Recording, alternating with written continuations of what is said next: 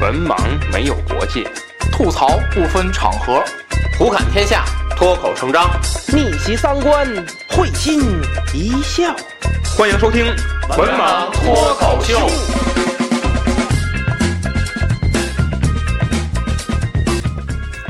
大家好，欢迎关注“文盲脱口秀”的微信公众号，即“文盲脱口秀”五个字。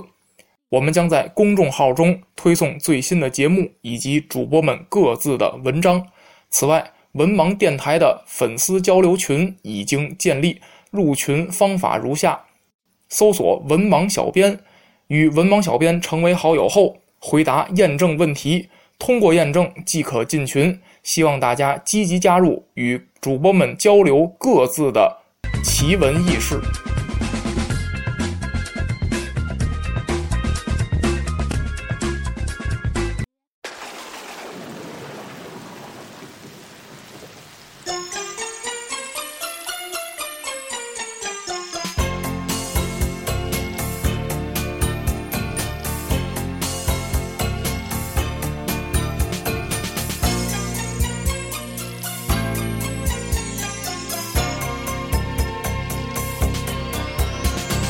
Listen to the rhythm of the falling rain, telling me just what a fool I've been. I wish that it would go and let me cry in vain, let me be alone again. The only girl I care about has gone away, looking for a brand new start. But little does she know that when she left that day, along with her she took my heart. Hello，大家好，欢迎收听最新一期《文王脱口秀》啊，我是安飞，我是卫士，我是子琛，我是子平，哎，嗯，咱们上期立的 flag 对吧？说这个进行一下这个年终关键词盘点事件篇啊，咱们这期盘点一下这个一八年上半年的这个热门事件哎啊，看咱看看都有哪些。啊， 咱们还是这个抽签儿啊，抽签儿方式。这次这个子山老师来，啊行， 我先来看看嗯抽中哪个大事件了，啊，大事件啊都是大事件，嗯这签儿做的很严谨。 A 不哎组连三，五连不三连三，复联谁三来谁来？我我我我连曹老师都没准备啊，就是这个我我一开始就这个关键词我也不知道子老师想让我讲什么，嗯反正就是今年提两上句半年提两句。提两句，就是有一个大事件，就是《复联三》的上映，嗯然后咱们那个观影节目啊，就是观影观影板块儿，嗯观影这个观影这个叫什么栏栏栏目呃，观影这个提了俩词儿 了，叫什么啊叫什么叫什么那个频道呃嗯不对，啊频道啊，观有影观影什么专辑专辑啊对火三词儿，三个词儿啊，曾经录制过这个《复联三》我们关于电影的一些东西。嗯那么咱嗯随便要死一死嘛。对，咱要是从事件这个方向说呢，就是《复联三》呢再次的引爆了一下这个呃全世界各地的吧，呃这各地的这个电影市场，呃，然后中国呢晚了两周上映啊，呃依然不负众望，但是这个呃上映之后呢，我觉得呃还是一样啊，风口浪尖的电影口碑自然是。呃，褒贬不一啊。这个呃口碑自然有有有就是不是很统一嘛，大家大家因为看的人比较多嘛，啊，然后漫威这个十年磨一剑嗯啊，然后上映了一个这个交交答卷儿的这么一个嗯一部电嗯影。十年磨一剑，明年再相见嘛。嗯，然后这个呃，然后当时呢，我反正我对这电影评价也也不也不是很高，我不不是不是太太喜欢这电影，嗯呃，这也也没什么更多可说的，是吧？嗯，这部电影的票房全球票房已经是影史第四，拍到哦了影，史是第是四是，嗯他我觉得他可能野心更大，但是没想到最后是影史第四。呃，好吧， 他野心能有多大呀？他能他可能觉得自己能，影史一，毕竟是这个年代了，不效可率能，我觉得嗯基本上不可能。他好像他前面是原《星球大战七》，好像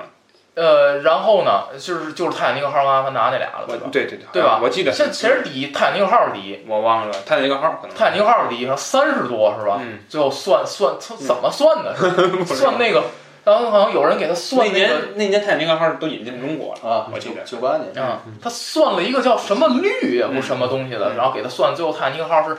是是是是三十多，是不是还要算上通货膨胀呢？这么对对过了对对，这么多年了，对对，不知道怎么算的那是是是是拿烧饼算吗？我不太了解这方法啊。好像是拿那个是说是是拿巨无霸的，说巨无霸的 那个价格哦，拿巨无霸，那跟我说的还差不多，跟我想跟我想的差不多啊。哦，好，行，嗯来，这个魏老师啊，啊，我我抽一个哈，嗯，抽一个，抽一个，咱们这个。有啊抽 B 组，有有一些劲爆的，有一些劲，看能不能抽一 C 个组贸易战贸咱易战，有大话题劲爆的大这一个，来，这个我来说啊，嗯这个是呃中美的贸易争端啊，哎这个又称为这个中美的贸易战。嗯呃，这个是中美现在的经济关系中的一个重要的这个问题。嗯，它争端主要发生在两个方面，一个是中国具有优势的这个出口领域，还有一个就是没有优势的进口的这个，还有技术专业的这个高新精尖技术的这个一些领嗯域。这两个是这个竞争的这个关系。其实最开始是从一八年的一月份，特朗普就是宣布对这个进口的大型洗衣机和光伏产品采取四年和三年的这个全球贸易保障。嗯最最直接的一个就是提高关税嗯啊，嗯提高关税就加税。然后紧接着对这个中国进口的这个铸铁的这个污水管道的配件儿啊，收取一个叫反倾销税，嗯这是两个，一个是征一个反倾销税，还有个是加关税。嗯那么不仅仅局限于这些产品，比方说二月二十七号对这个铝箔的这个产品嗯也是征收这些税率，然后三月九日对这个进口的这个钢铁和这个铝，嗯那么在后面到了一个顶点，就是宣布对于中国的这个华为和这个中兴嗯啊，进行一个这个制裁啊，进行一个制裁。那么呃，中国呢是这个应对啊，中国应对把这个源头对准了美国的这个大豆嗯啊，大豆，呃，然后这个汽车，还有这个化工品。嗯啊，因为据网上说，这个支持特朗普的这个选票的大部分地区都是大豆商啊哦，中国一刀直接砍下他的大豆。呃，那么这个呃，在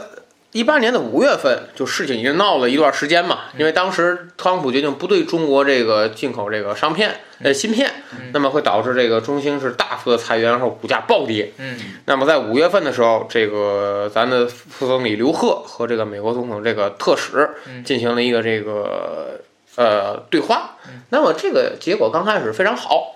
那么就在这个前几天啊，这个美国又突然间又反悔嗯，说撕毁了和这个呃达成这些共识、达成这些条约嗯，然后说要再次进行这个贸易战。嗯那么中国我就说是这个呃会积极的这个呃应对，嗯啊，大概就是这么一个事儿。嗯那么通过这个贸易战是，基本上是让人看清楚什么呢？就是中国经过了这么多年的这一个发展，嗯，还是在这个关键基础上让人卡住了脖子，嗯，也是咱们咱总说就是。关键这个技术不是化缘得来的，嗯其实主要就是在于这个芯片，嗯主要在于芯片，嗯因为手机的芯片是这个，呃，可以说是集成了一些高精尖的一些技术，嗯，高精尖的一些技术。那么我上次看了一篇文章，说是咱们呃中国现在的技术可能会能做到三十纳米、十纳米，嗯那么国外有可能做到了三纳米，嗯，就是说这个纳米数越小，代表着你的技术含量就越高，嗯那么还有在一个超算领域，呃，就超级计算机，嗯呃，中国现在就是被美国新服役的这个超算暂时超越了。嗯那么这些超级计算机里面运用的都是国家这个芯片，嗯这些芯片的运用非常广泛，因为你超算可以用到这个民用啊、卫星啊、军事啊等等各些方面。嗯所以说这个谁掌民用民用谁用超级计算机？天气预报？那不是民用啊，天气预报有的民用农农业产区的天气走向啊。啊，这我以些东西为就玩 是半超算。条超级计算机，太快了，我 操！而这些芯片就是明显就关系到这些方方方面面的应用嗯啊，方方面面的应用。那么，嗯、所以说这个也是让中国看到自己这个差距。嗯之前看那个就是厉害我的国内电影那个影片，嗯里面谈到就是中国高铁技术为什么能在世界上立足？嗯，因为中国掌握了制造高铁芯片的方法。嗯呃，因为就是用到了这个呃，咱自己的这个智能的这个芯片，所以说在国际上有了这个立足之地。那么还想发展的话，我觉得还是一方面提高自己的核心技术，嗯，有了技术，这腰杆儿就直了。我觉得美国现在的状态就是，就是他他既然你们既然自己的总统那么能作，他就用这种方式来打外交。嗯但是我觉得呃嗯资深老师觉得成功了这种外交。我觉得还行吧，嗯起码他是这嗯个他跟中国谈判的一个砝码。对我觉得是美国的一个那个，嗯，孤立主义，他自己的美国利益至上嘛。我我大概看了一下，好像他说增加的这五百亿的关税是分期执行的，前面有三百六十亿，后面有一百四十亿。那个中国最关键的一些部分，包括就是他说的可能一些那些高精尖技术的那些就是出口的部分，中国最核心利益的是在那一百四十亿的。他先看你，他可能先放出来这一段，看你后面可能跟中国还有一些其他领域的谈判，包括这个朝鲜的这个去核化的这个，可能中国也要发挥一些作用。所以可能它只是用来跟中国谈判的一个砝码。嗯那我有我有点想说的，就是那个就是前日子不是说去旅游了嘛，然后当时就我我最后去的是澳大利亚、新西兰嘛，然后之前也考虑过美国，然后呢当时就是因为可能中美关系不是呃特别好，然后感觉比较紧张，然后最后就没有去选择美国，当然也有别的原因没选美国的最后，但是呃我觉得这个原因也就被当成了其中的一个嗯重要的原因，然后给我的感觉就是嗯、呃站在国家面前的时候，每一个人都是渺小的，我觉得，是嗯，所以说，我觉得就是有任何的东西，有一些风吹草动，可能就影响这个每一个每一个公民吧，我觉得嗯是是能够影响每个，而不是说每一个人都能够。呃，这个每有的人就是看到身边很多人的生活状态都是那嗯种，啊，这谁能惹我啊？ 所以我觉得，但是这个时候，我觉得谁才能能说咱俩啊？我觉得才是能见证，就是你在国家面前，或者在国际这个这个大国之间关系的面前，每一个人都是渺小的。是是，嗯好吧，我们好来祝愿我们的伟大祖国越来越好。嗯，啊，不咸不淡说那么一句有什么用？我为漱口。嗯，一会儿 C 组啊，一会儿嗯川航啊，川航，航川航，嗯，紧急迫降好。安老安安老师来吧。哎，这个是又给这个空中浩劫节目增加了一个好的一个素材啊啊，因为我是特别喜特别喜欢看这个空中浩劫系还列是，看空单。公众号也系列，嗯、所以说多多少少的这个了解一些啊。这个是呃五月份，一八年的五月十四号，嗯、四川航空公司的这个八六三三航班从这个成都飞往这个西藏啊，应该是西藏的这个过程当中，呃，刚刚升到这个巡航的阶段，结果突然间这个驾驶驾驶舱的这个右座前挡风玻璃破裂，然后导致了这个千钧一发。呃，导致了这个机舱内失压，因为什么呢？这个飞机在到高空之后，高空的这个氧气比较稀薄，所以说它必须通过引擎给机舱机舱内增压，那么就导致了内外的压力不平衡。嗯，所以说这一旦出现了一个破损之后，人就会飞出去。直接导致了副驾驶被吸出了机外，所幸它有这个安全带嘛，安全带保护着它。但是最直观的影响就是驾驶舱内失压，因为当时的温度是在外面是零下四十度，哎，那么这一瞬间，一瞬间就会导致这个驾驶员的这个呃反应能力骤降。嗯，然后因为它是突然间的这个出现的事故嘛，导致的这个大多数的这个仪器啊，基本上失灵。嗯，那么在这个机长这个刘伟健啊，凭着这个过硬的这个飞行技术，嗯，然后和这个和这个呃良好的心理素质，最后是在成都的双流机场迫降，嗯啊被呃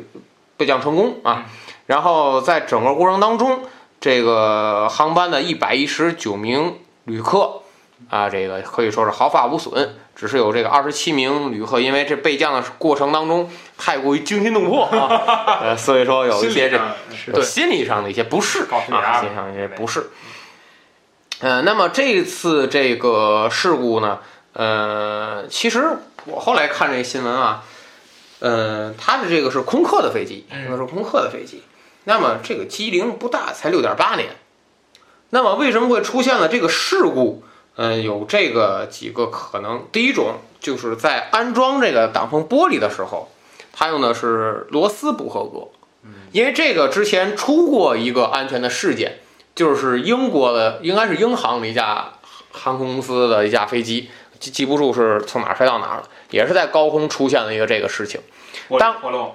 呃，挡风玻璃破落，当时是机长被吸出了窗外，然后就没回来。呃然后当时也是备降成功，但机长是严重冻伤。啊啊，严重冻伤。那么当时的事故调查就是在这个固定挡风玻璃的时候，它有螺丝，当时这个螺丝按照操作的规程，必须得用这个游标卡尺精确的去测量它的这个直径。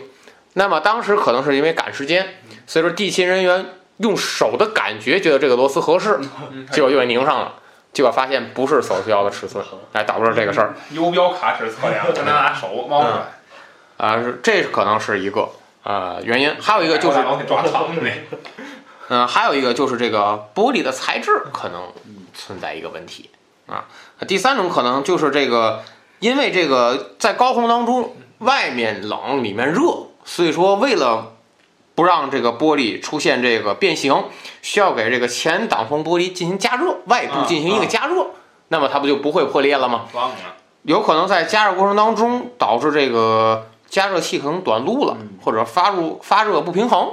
那么压力差的时候破裂了。嗯还有一种可能太脆弱就是这个高中高空当中有这个外来物的撞击，嗯，啊、导致破裂。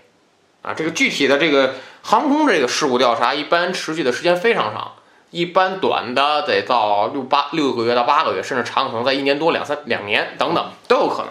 那么在这个事故当中，就可以看出来，呃，中国机组的训练非常到位嗯，是啊，非常到位。因为看《空中浩劫》这个纪录片看过很多次啊，没有中国呃，这有有有有有有有有不能不能说了，这就呃，付费节目说。嗯呃，这个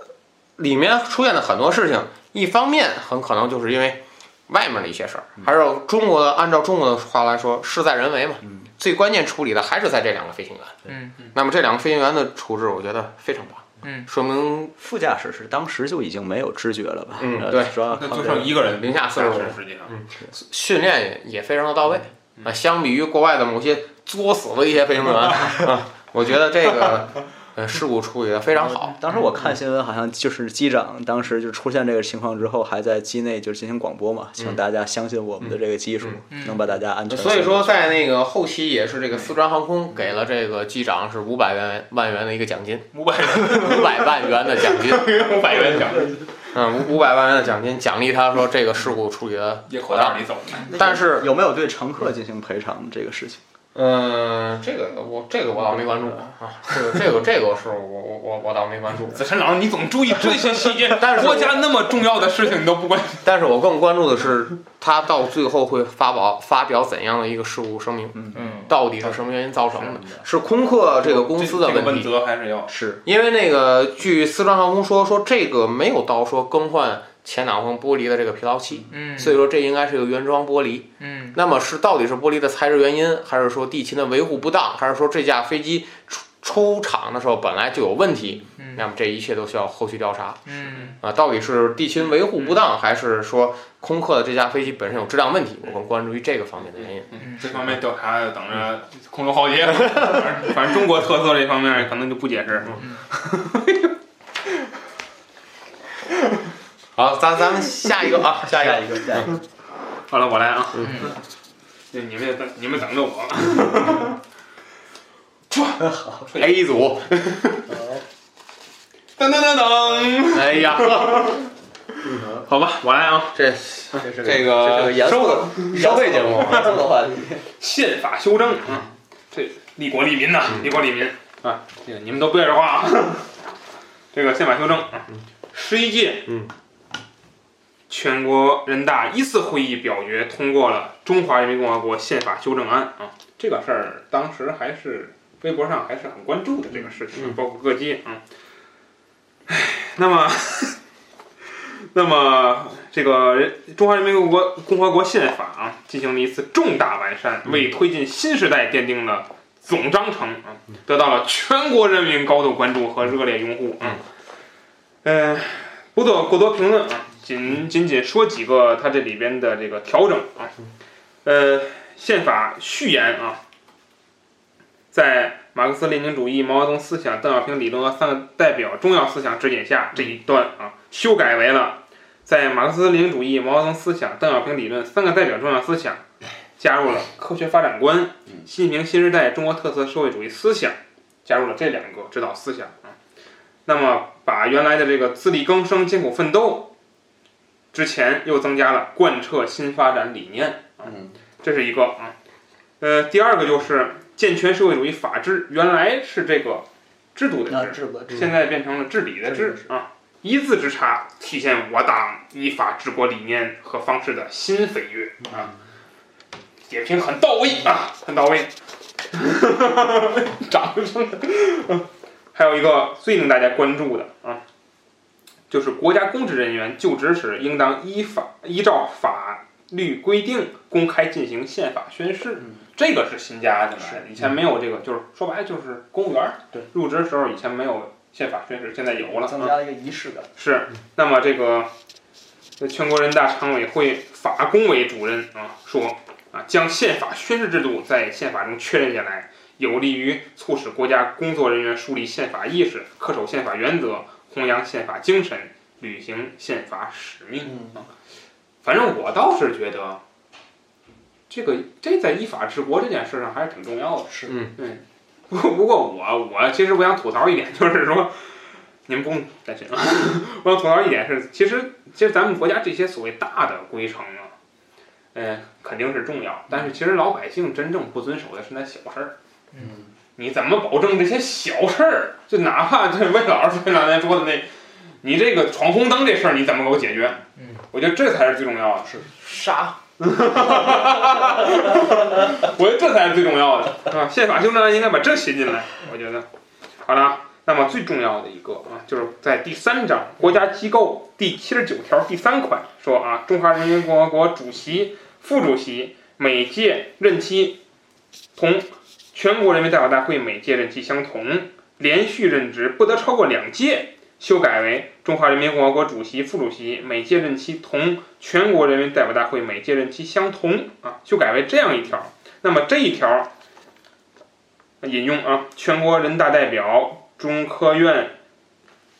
学部委员王威认为，修改国家主席任职方面的有关规定是符合我国国情，保证党和国家长治久安的制度设计，是保证中国共产党、中华人民共和国、中国人民解放军领导人三位一体的制度安排，更符合全党、全民、全军的共同意志和共同要求啊。这个不不做过多解释了啊，因为我看基本上解读宪法修正案的也很少解读这条了啊。挺全面的。是吧？挺好啊。嗯，总而言之，我认为啊，中国我们现在对宪法做出二十一条修改，其实体现了人民当家作主这一社会主义民民主政治的基本呃本质属性啊。这句话，其实你从侧面上，我觉得宪法你肯定是要根据时代的变化进行调整，这是必然的嗯与时俱进，不能不能像有些国家一样一成不变。啊，是该该调整调整，但是我还是落想落在一些点上，就是说你这个大宏观面的修改我没意见啊，但是具体的一些个保证法治，咱现在既然已经谈到了民主法治，既然已经谈到了这叫依法治国了，是不是有些该抓一些是吧？就是那天我是听谁说的，就是我们在这个那天是跟同事呃坐车，然后他说他跟我说，他说这个前两天。我在和和平区骑自行车，我闯了个红灯，给我给我扣那儿，还罚我钱了，嗯特气不忿儿啊，这特不应该的吗？特气不忿儿，他特别惊讶，嗯不是这样，就是很很生愤气，怒很，生气，很愤怒，居然还能罚钱。对，然后嗯这不行，啊，然后我就当时我愣了，我说才罚二百，我当时就说就罚才罚二百，应该罚才你罚才千，罚才罚罚二十，应该罚你二百。我说才罚二十，我觉得我这这就就就该拘留十五天，这就该，你你管两次就够了就行了，我觉得。是依法依法治国，这这其实我觉得管老百姓，这是根本，这是根本。其实我觉得是那天还看了一个，就是我不知道你们注意没注意，老头儿骑电动三轮儿，我看那腾讯新闻也闯骑红灯，闯红灯让大大客车碾死了，全家人过去把大客车司机打一顿。嗯，我这这这这，咱不能说碾死，活该碾死嗯，但是是从情理上讲，可可能你对人文关怀，但是你从事儿上讲，是不是他先闯了红灯？反正我是觉得嗯嗯吧，咱们国内就是这个行人和司机都不遵守交通规则， 行人闯红灯随便闯，嗯然后司机是看见行人他也他也不减速，那嗯也不停车。这个好像是我我就是出国旅游，嗯我发现就国外的司机做的比较规矩，我们特就是特别不习惯。我们一般都是看见嗯车，在国内形成的这种条件反射，是我们停住让车先过，嗯然后司机就是眼睁睁的看着你，说你你不过你不过他就不开车，嗯就是这样的。所以我觉得，但我嗯，我现在看微博也有一些好的方面，就是说这个刑警的执法力度，我看在提升。我不知道不是刑警，就是这警察执执法力度，我不知道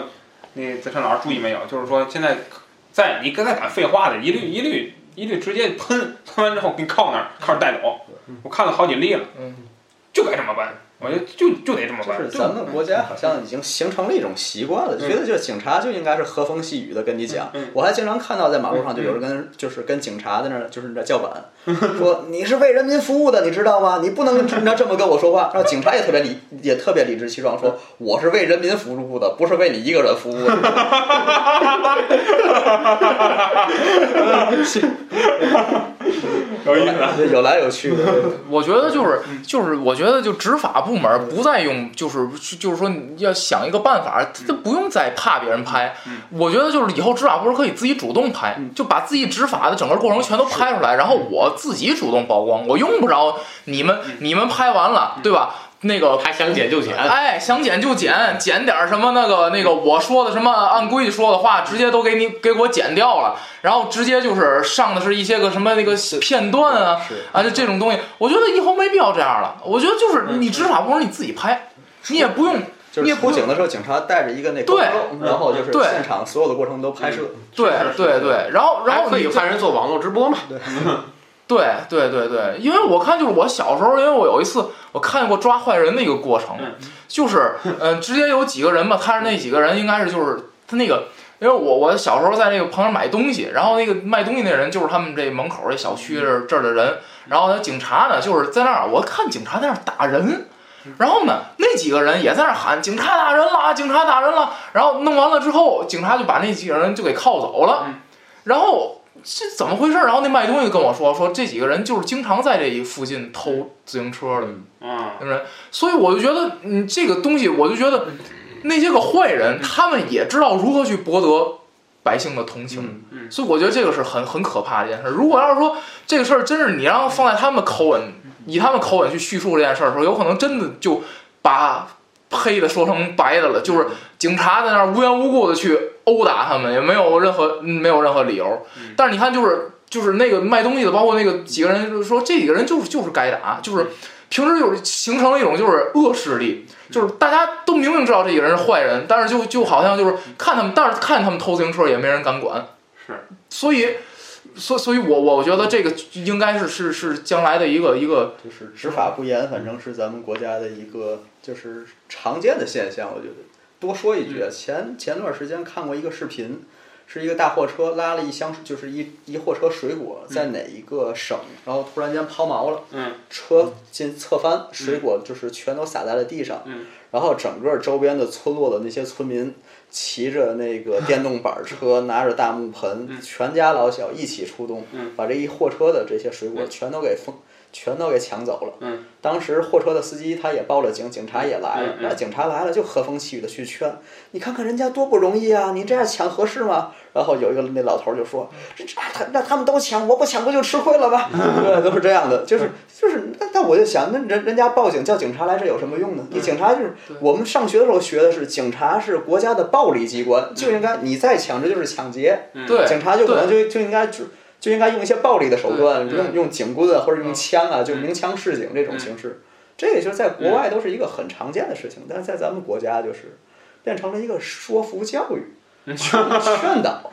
就是好挺不教严教导员儿嗯对，挺不严肃的，我觉得就是以后就是警察就应该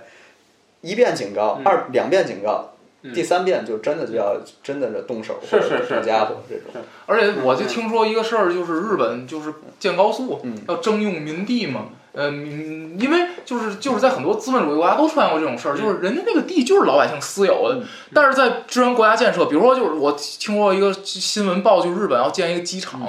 机场就就是我这你这片民宅必须要拆。那我觉得就是经常就是外国人去批评中国这个人权，总说中国你们人权你们人权，但是钉子户这个东西好像就是在中国被炒起来这个概念，嗯就是大家看过那个图片吗？就是这高速因为有一个人不搬而拐弯了，高速拐弯了。嗯造成了这个交通不安全的这些隐嗯患，但是日本就是那个新闻报说，日本在建机场的时候，就是征用这片民地，那最后不搬就全都强拆了。嗯为什么国家需要？国家需要这个用你的地去建机场。那么，由于你们这几百个人，你你也许就是这个机场建来是为了几万人、几十万人、几百万人出行的一个便利。是我那年，我那年那谁，那是那年还是胡锦涛了，嗯胡锦涛，他这个来这个，就就这片儿，就是这片儿去视察来，然后我正好那那那阵儿上大学回家，我上大学骑自行车， 大学回家，然后这个把我们这儿给戒严了，嗯戒严了，让谁戒严？让警察戒严。嗯那警察管得了老百姓吗？那老百姓这这样卷，对吧？你这让不让我们过去啊？他说：“哎呦，您等一会儿，您等一会儿，马上就马上就出来了，您等一会儿。”那个他说：“为什么不让我们过去啊？我们家就住这儿，为什么不让我就跟跟跟家进家喝？哎呀，劝呐、劝呐、劝呐、一会儿都劝不住了。老百姓多多啊，你就那么俩仨警察的，你哪控制得住呀？那但不过大家也很听话，也知也知道这是个事儿啊，也就在那卷呗，反正卷不了总书记呗，你卷他呗，对吧？卷卷卷。”反反正我那这是一个事儿，嗯另一次是是哪个加拿大的总统还是总理呀、啊来、来天津，然后这个也是那个级别，那个级别就是说白了有可能是国家几个国家我也忘了这个挺严肃的一个事儿。那次是在天津那个礼堂那儿，嗯你看那个地方本身就是重要的地方，然后军队直接来了，嗯老百姓挺懂事儿的，军军队下来一句话不说，在那儿看着嗯那 个就是因为我觉得，就是如果要是中国人在这个国外，嗯就是尤其是这个在国外那种乡村的公路嗯啊，嗯嗯然后高速公路啊，呃那个因为国外有些高速公路是没有围栏的，就是直接嗯是人可以走上去的，就是叫高速公路。然后我觉得就是看到中国人，尤其是这些游客嗯到了那儿，我觉得过马路也挺规矩的，嗯嗯也不敢抢行，因为他们知道死了就是死了，没有什么那个陪看更多别，所以我觉得能是能管好的。嗯。就是能管好的啊。好吧，咱们这个关于宪法修正说那么多啊。好，下一个关键词，嗯，资产保马障。上来，看看这个是个什么关键词？哎是总对，嗯还挺包的，挺严实。红包红猫药酒，哎呀，哎，这红猫药酒，谁谁来着梁？这魏老师，红包要酒，这个事儿啊，嗯、是这被样的，分到了 H 组啊， 这事儿是这样的，就是。嗯，这事儿出现在这个去年的十二月底，嗯但是呢，在今年呢，这个事儿就逐渐的被炒大了。嗯去年年底呢，十二月呢，有一个呃医生叫谭勤东，嗯他呢在这个自己啊有一个私人的一个公众账号，类似于公众账号那么个东西，他是他呢是有一个 A P P，但是后来呢，他这个文章也被在微微信上被一些人给转发了，嗯呃，叫中国神酒红毛药酒，逗号来自天堂的毒药。嗯呃，非常吸引人的一个标题， 非常吸引人的标题。那这个引起了很多的这个人民的公民的这个呃好奇心，呃，看看这怎么回事啊？怎么红药酒、红毛药酒，这个没喝过也听说过吧？这个药酒还挺有名的，怎么就变成了这个毒药了呢？说这个在这个。呃什么血管老化呀，什么这个动脉呀，不怎么着，反正医学名词儿吧，我也不不知道什么，反正就说呀，这东西会不会对老年人的身体造成伤害？嗯而且呢，你这样的话，因为你这药酒本身就是以老年人这个为主要消费群体，而去老年人去喝这个东西，对吧嗯？你什么时候也听说说咱这岁数了来点药酒喝，基本上是没有的吧？那大你龙这，大龙，哎哎哎，别别别别，大龙不喝这个，喝尿。呃，这题外话这是。那个不不说这个，呃，那所以你这个一时激起千层浪了，你这个既然你你直接从文在文章里说你这个东西对老年人，呃，有造成身体有这个伤害了，那在社会当中，第一就是广泛传播，对吧？好好事不出门，坏事传千里，是不是有这么一句话？还有一个就是你这个东西，呃，大家因为这个东西是跟大家，你想这个跟都跟生命挂钩了，这个东西大家就去去传播这个事儿。那么，呃，在今年一月份的时候呢，这个这个大夫啊就被这个医生啊，这个谭勤东这个人啊就被抓捕了。呃，抓捕之后呢，这个被定为了这个叫谭勤东损害鸿茅药酒商品声誉案啊。呃，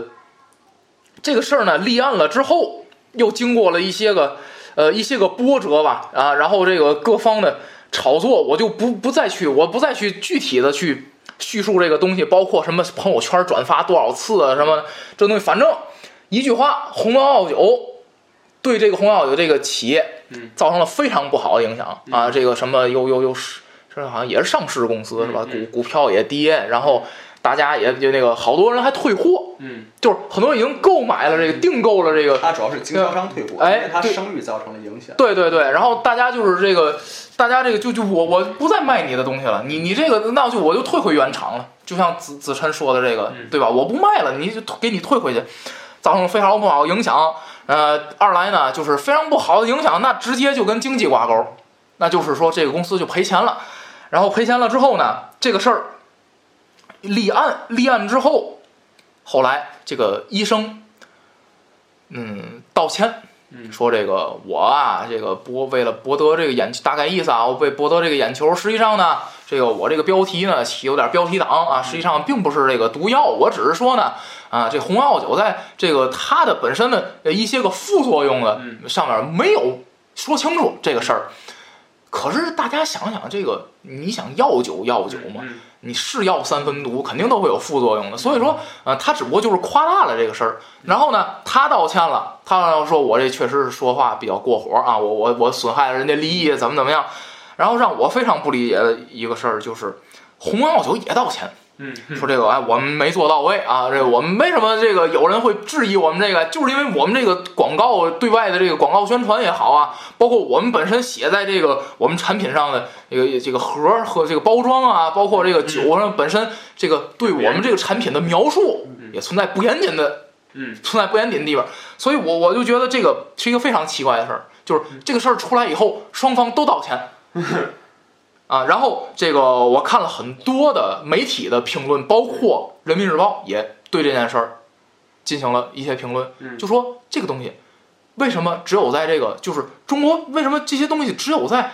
呃被炒起来了之后，大家才会去反思哦，原来它这个是不是呃一直是有问题的呀？嗯或者是只有这个事儿被爆出来的时候啊，然后商家自己才会反思说哦，我原来这宣传上是一直有问题，我这个不严谨什么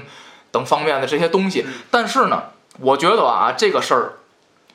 就像子琛说的，这个网上爆出的这个新闻，毕竟有不完整性。就是嗯呃，子老师在上期节目当中，人物当中也没也也也也也也说过一个事儿，就是很多事儿啊爆出来之后啊，不明不白的这个事儿就不知道最后具体是怎么回事儿，大家也没有，我也没见，就是这有关部门对鸿茅药酒做出一个定性，药酒药酒是药是酒，不知道对吧？你这个药酒究竟是怎么？是这个这大夫说了半天鸿茅药酒怎么怎么样，说完了他自己道歉了，那他说的还算吗？不知道，因为你想，大家伙儿这个作为一个你作为一个公民来讲，谁也不是，就是说这个医生是在少数了吧？大家不具备这些个嗯医学的这个专业的知识，我也不具备，就是那那我究竟要怎么看待类似于鸿茅药酒这样的产品？包括中国现在在卖的很多的保健品，嗯保健品能当药吗？那很多人也也不知道，也存在。那你说鸿茅药酒有问题，嗯，那其他产品是不是也也也有问题？那是不是谭勤东这个人他一个人出来了？好，鸿茅药酒现在道歉了，那是不是就是说你那些个东西，那些个是药啊、是酒啊，还是是保健品的那些个东西，是不是还得等着李勤东、杨勤东、张勤东那些人再出来了？那些人，然后然后大家也会去想，哦，原来是不是我们这也有问题？嗯这个是媒哎体这个反，思这个是是媒媒体就是给大家的一个反思的东西。是，子辰老师没有话要说的，老师一笑而风云过，我觉得，反正我觉得还是还是像这种谭医生这样这样，就是敢说话的人，能够把一些他觉得有问题的事情说出来，嗯，对，然后引发媒体的关注，还是值得鼓励的，嗯，对。对吧？很好啊，那就剩下的内容请听付费节目。好吧，啊，呃魏老师魏老师，来抽一个，嗯啊，我来。这你这下个次能不被能把这个弄被得分到一组啊？弄不能弄弄好好好好弄一点儿？旅行青蛙，嗯旅行青谁蛙谁来？哎我哎呀，嚯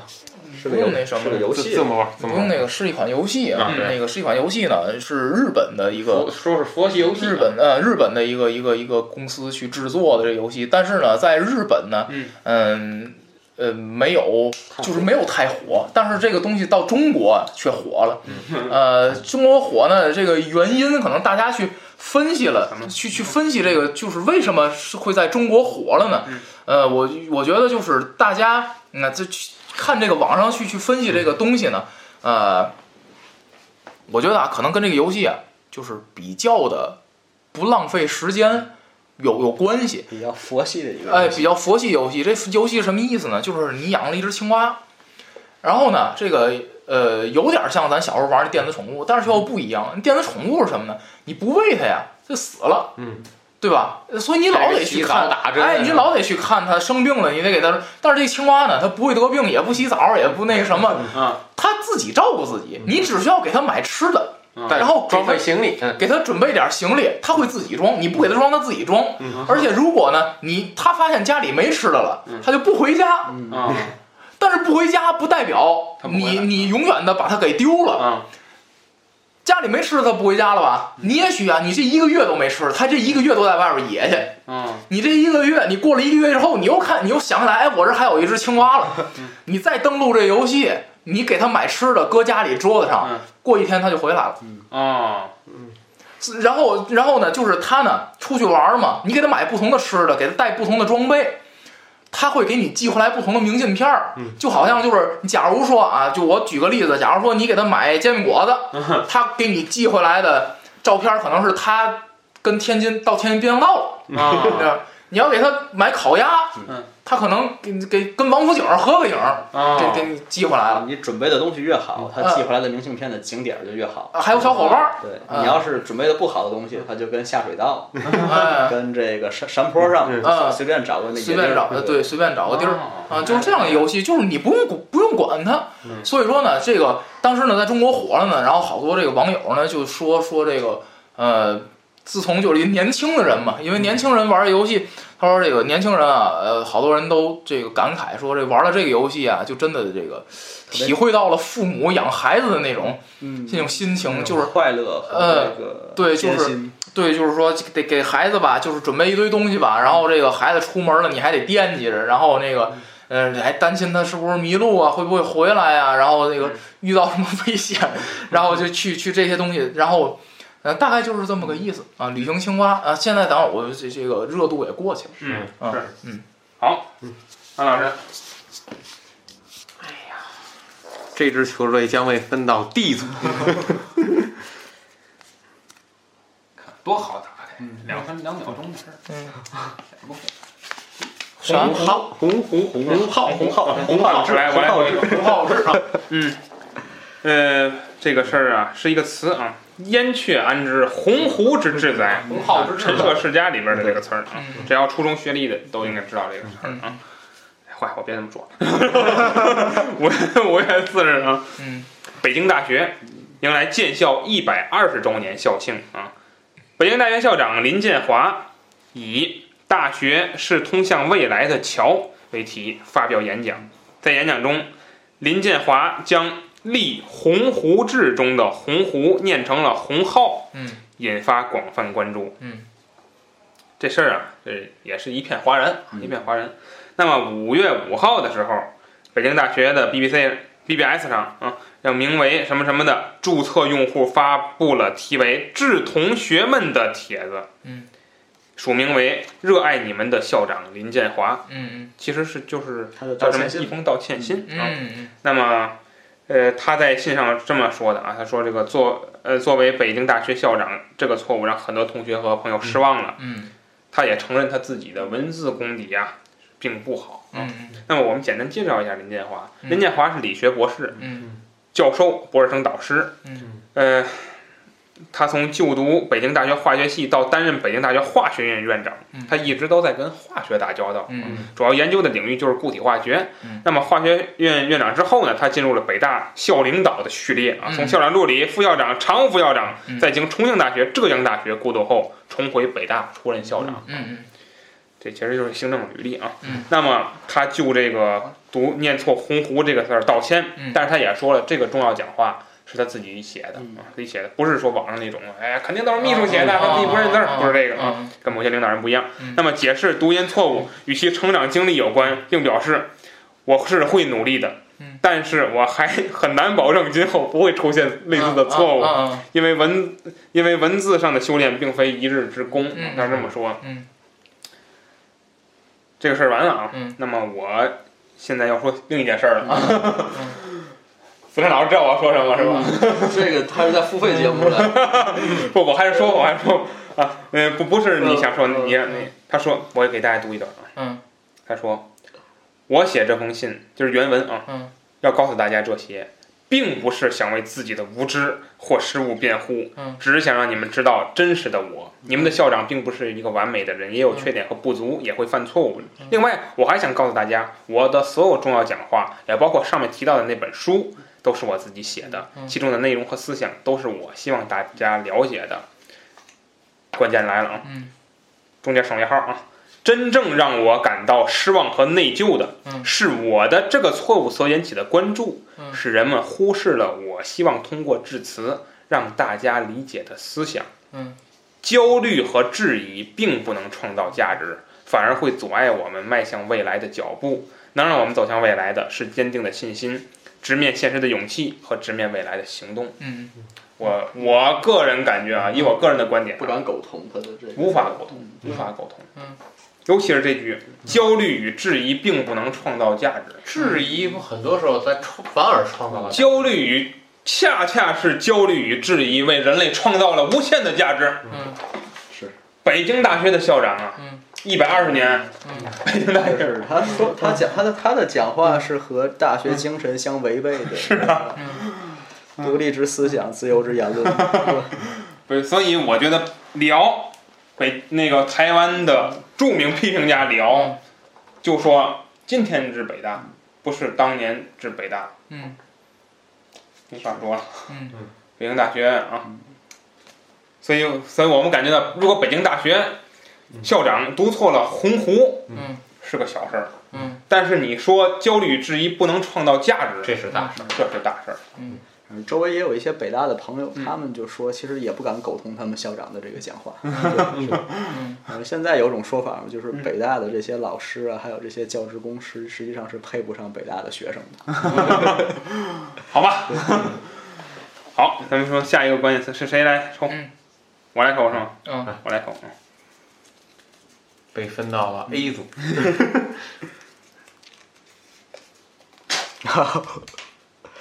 诺贝尔丑闻，嗯这谁来来？还还是我来。嗯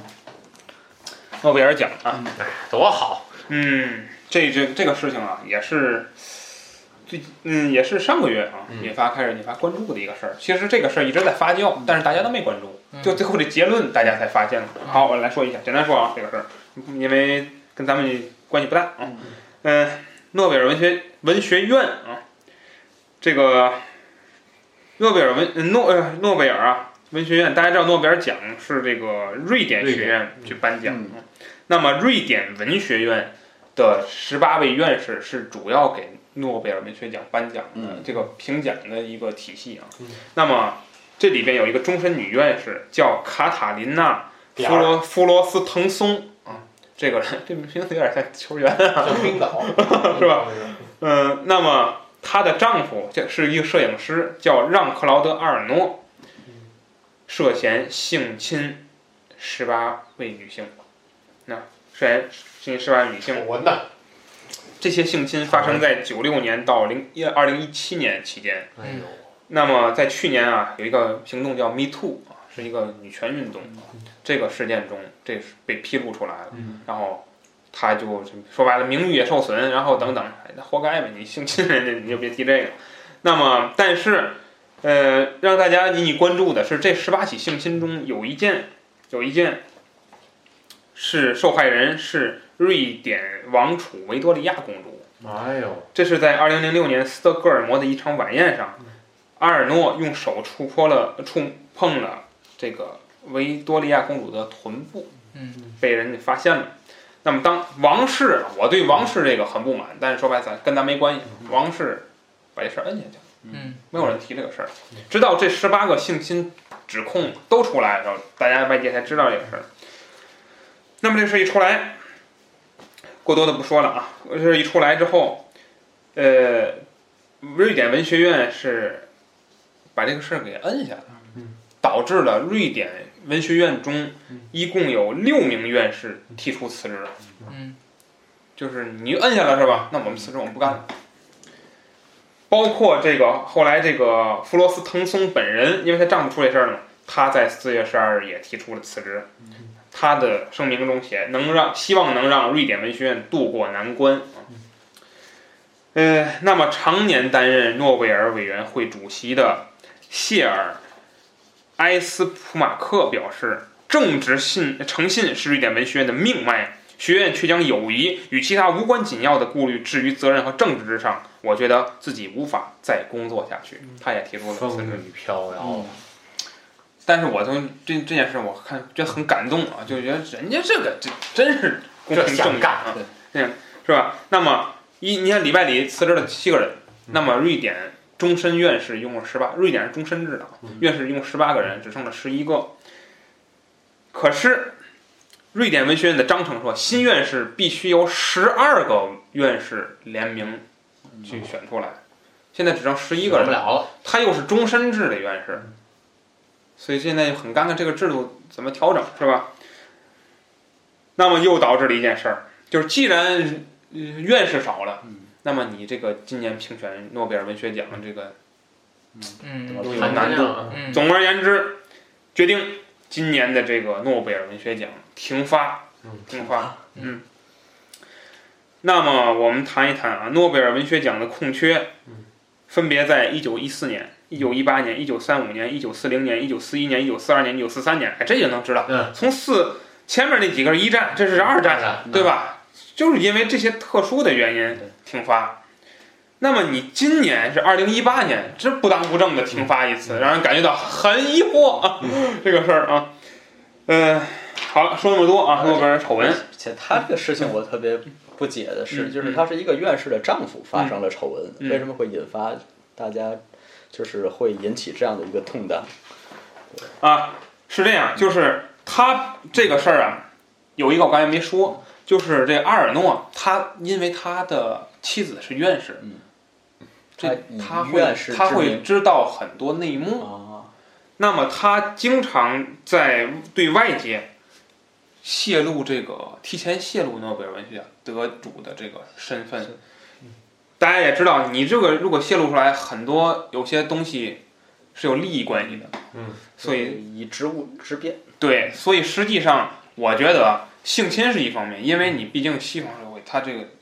这个，尤其是你看前刚才说到哪个，就澳洲那个高云翔那个事儿，嗯高云翔那个事儿，为什么澳他这个澳大利亚对这个事儿这么？因为他们就是这个遇到性侵是严判的，人家对这个国家是，嗯所以你这他们都是很关注这个事儿，这是第一个。第二个就是你泄露，这个影响非常不好，而且这牵扯到各方面利益。它主要是从这方面来说，对那瑞典文学院是没有办法的，没有办法。其实它无非就是说对这夫妻的抗争，实际上前一段时间还有一个类似的新闻，嗯就是也是非常让人这大跌眼镜的，嗯是摩根弗里曼的啊啊啊所谓这是个是是性侵的丑闻，嗯嗯然后据说有也是大大约七八个女性联名一起起诉摩根弗里曼，嗯不知道是嗯后面这个事情到底是怎么样的。咱们是下半年可以关注，其实对这件最近这个性侵事件呢，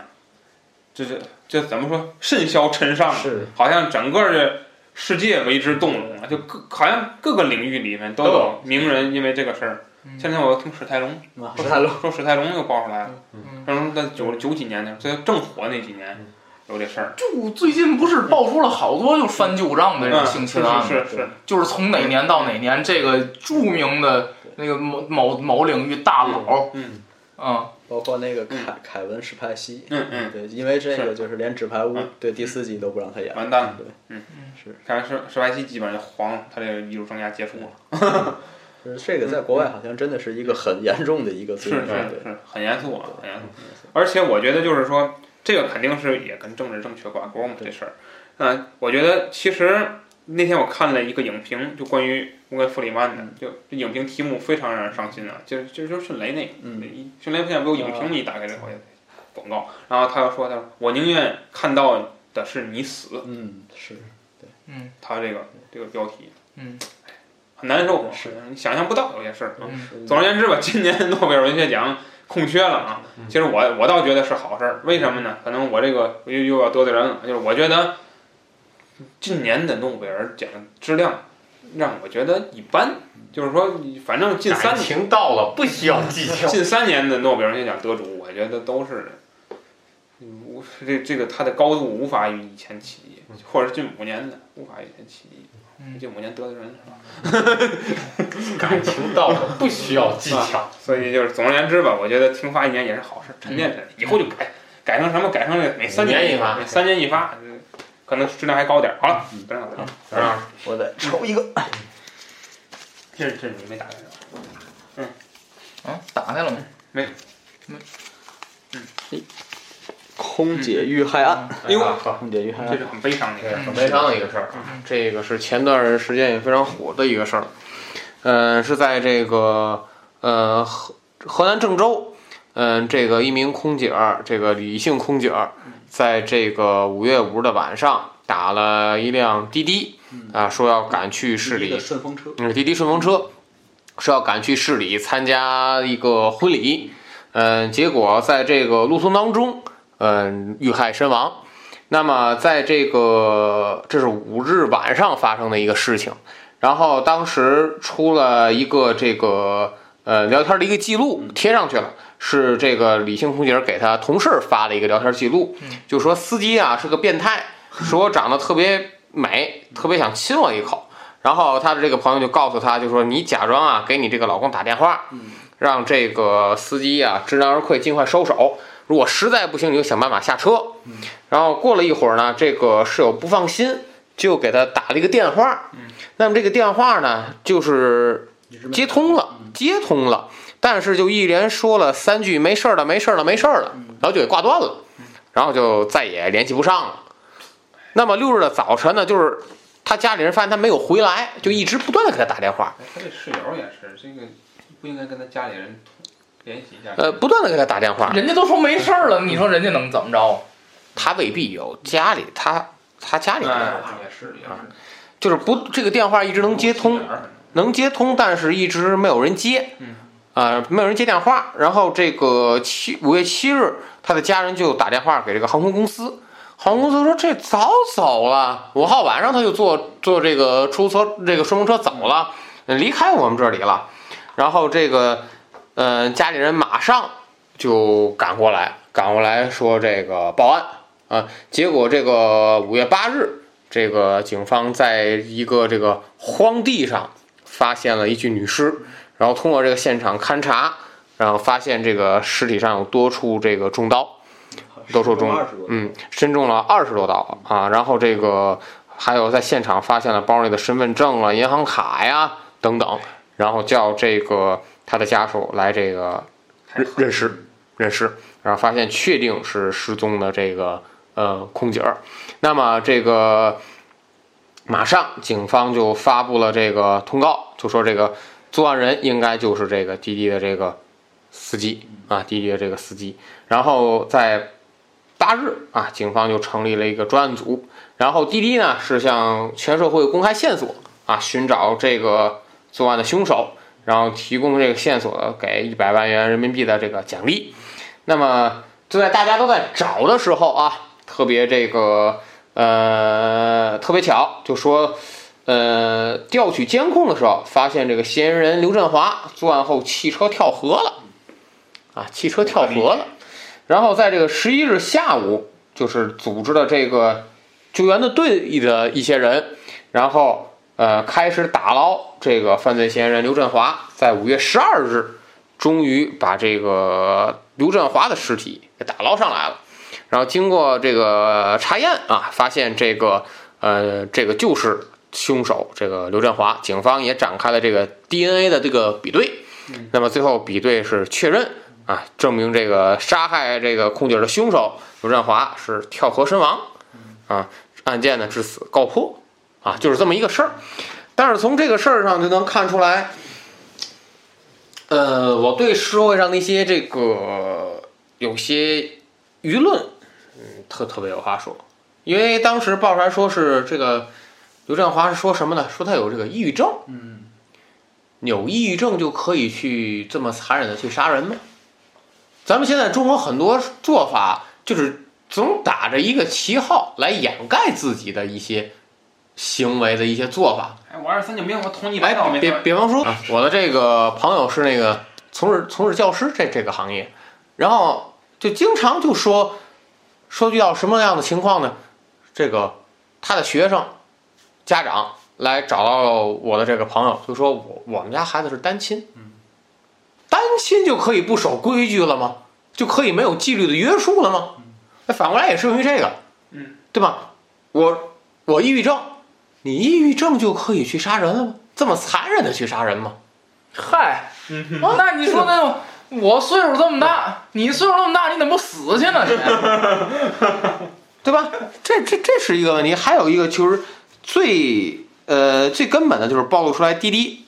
滴滴顺风车一直就是这个有这个管理不严，管理不严的这个隐患，因为咱们之前在早晚要说。哪年的这个关键词盘点当中做过网约车这个嗯这这个关键词，那那么还记不记得我原来举过一一只手那个一只手，我当时坐的是快车，还不是那嗯个，还不是顺风车。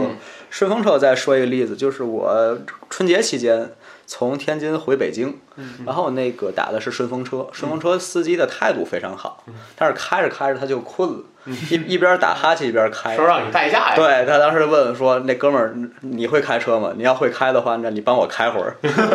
当时我听了那个心个虚啊，我说：“师傅，您不行，您靠边儿先歇，对，先歇一会儿，再待会儿再开。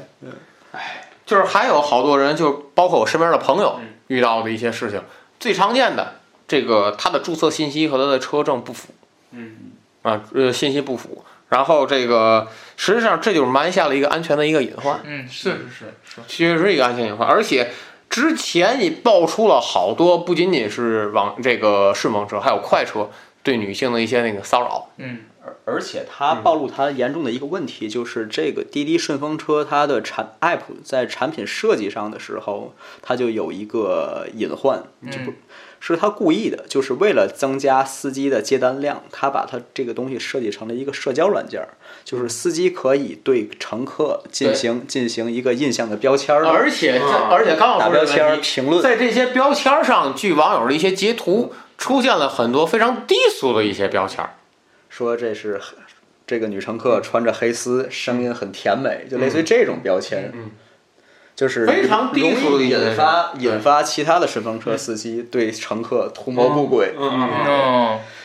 早早晚要出事儿。果果不其然出了这一个，出了这一个大事儿。嗯嗯。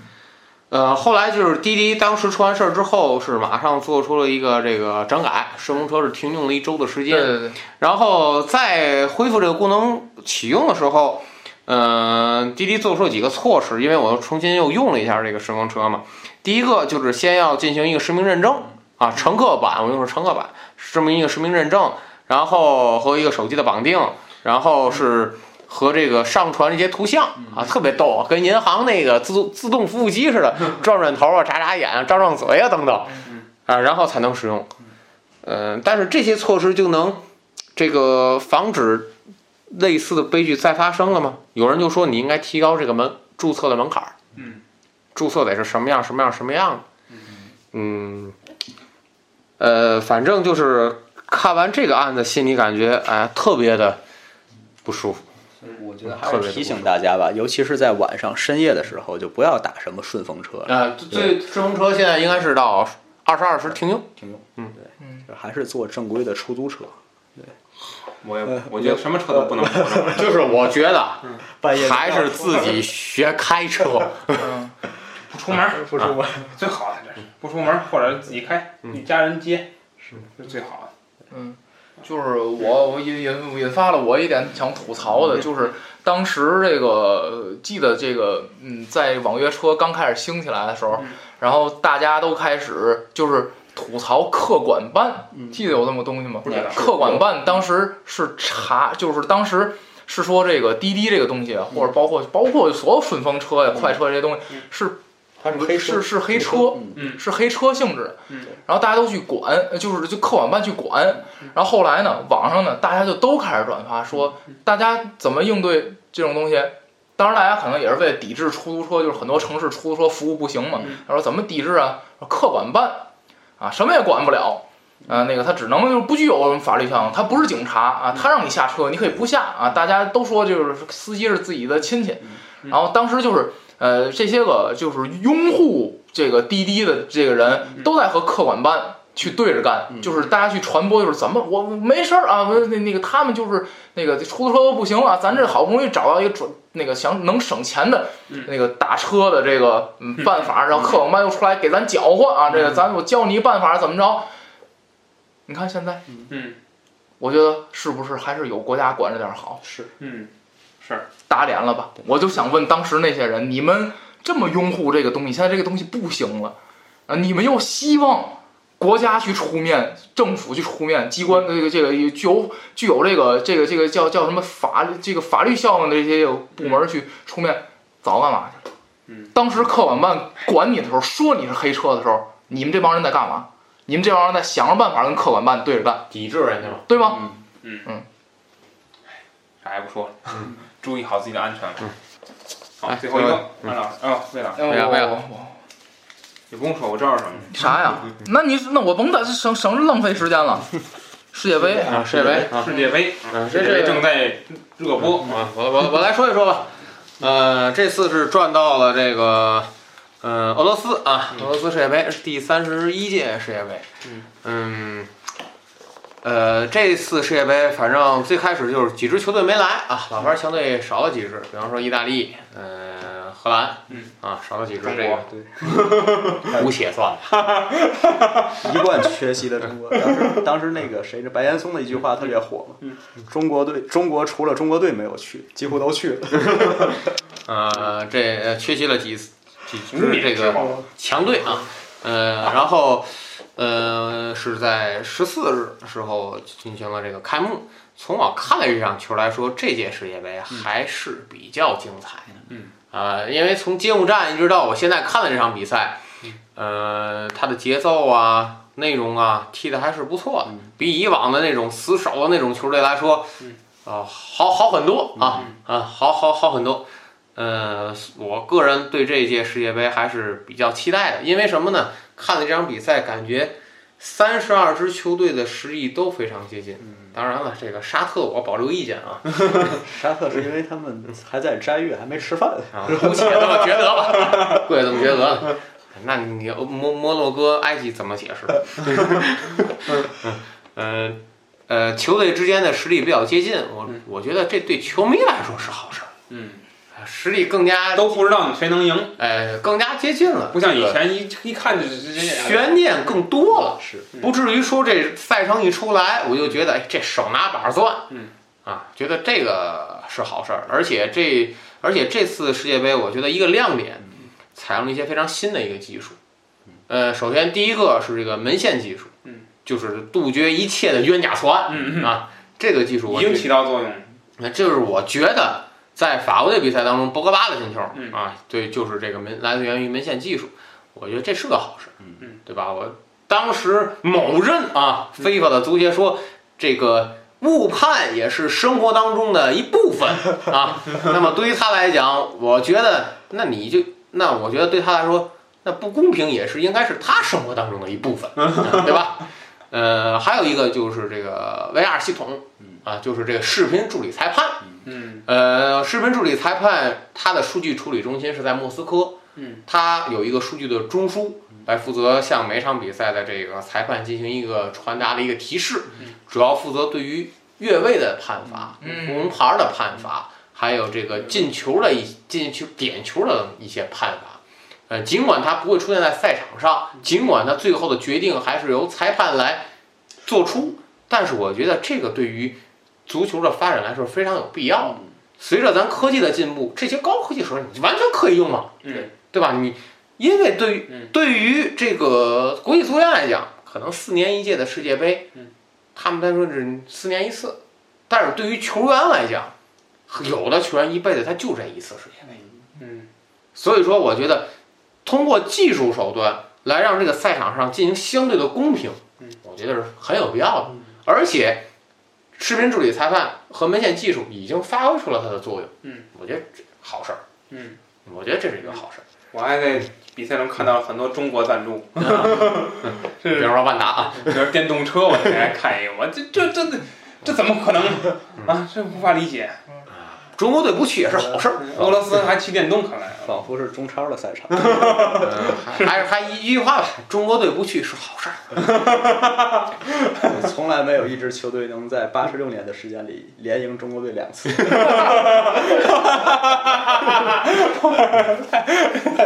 省去了一笔开支啊，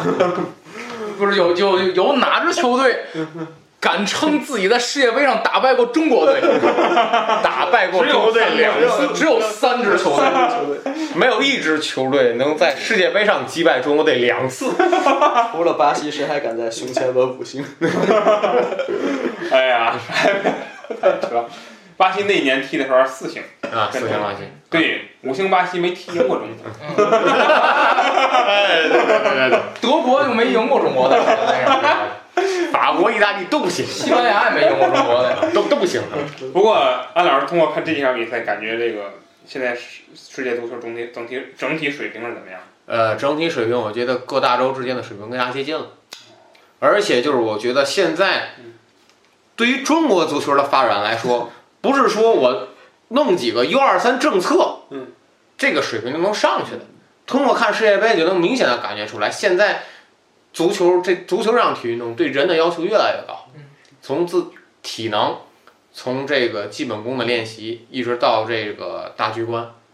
不是说像以前一样。哦，每天一万米，我就能哦提高自己的这个、这个体能，我就能在世界就在足球场上取得好成绩，绝对不是这样，啊绝对不是这样。就是发展模式，你可以看一看冰岛嘛。而且一万米做不到。呃，比较让我就是印象深刻的一个数据，为什么对球员要求高？是在法国对澳大利亚这场比赛，四十五分钟半场结束之后，有一项技术统计，当时澳大利亚的中场球员莫伊是半场跑运那个跑步距离最长的，他的运动距离达到了五千八百米，嗯就可以想象世界足坛已经发展到了一个什么程度嗯。而且就是呃，我没通过这个手机去掐表嗯，我觉得他们每一场比赛的竞打时间嗯，我估计应该都是超过了一个小时，可能个别场次不到，但是我觉得也是在五十将近一个小时的这个时间，甚至有的比赛可能达到了将近七十分钟。妈呀！所以说嘛，中国不去是好事啊。嗯，好吧咱这期节目就这样啊嗯，在一个世界杯的话题里结束了咱们本期的这个节目啊。嗯呃，想参与话题互动的，可以在我们节目下方留言，或在咱们的微信公众号当中与主播进行交流。咱好做一短期预告吧，就嗯是其实提到世界杯，我们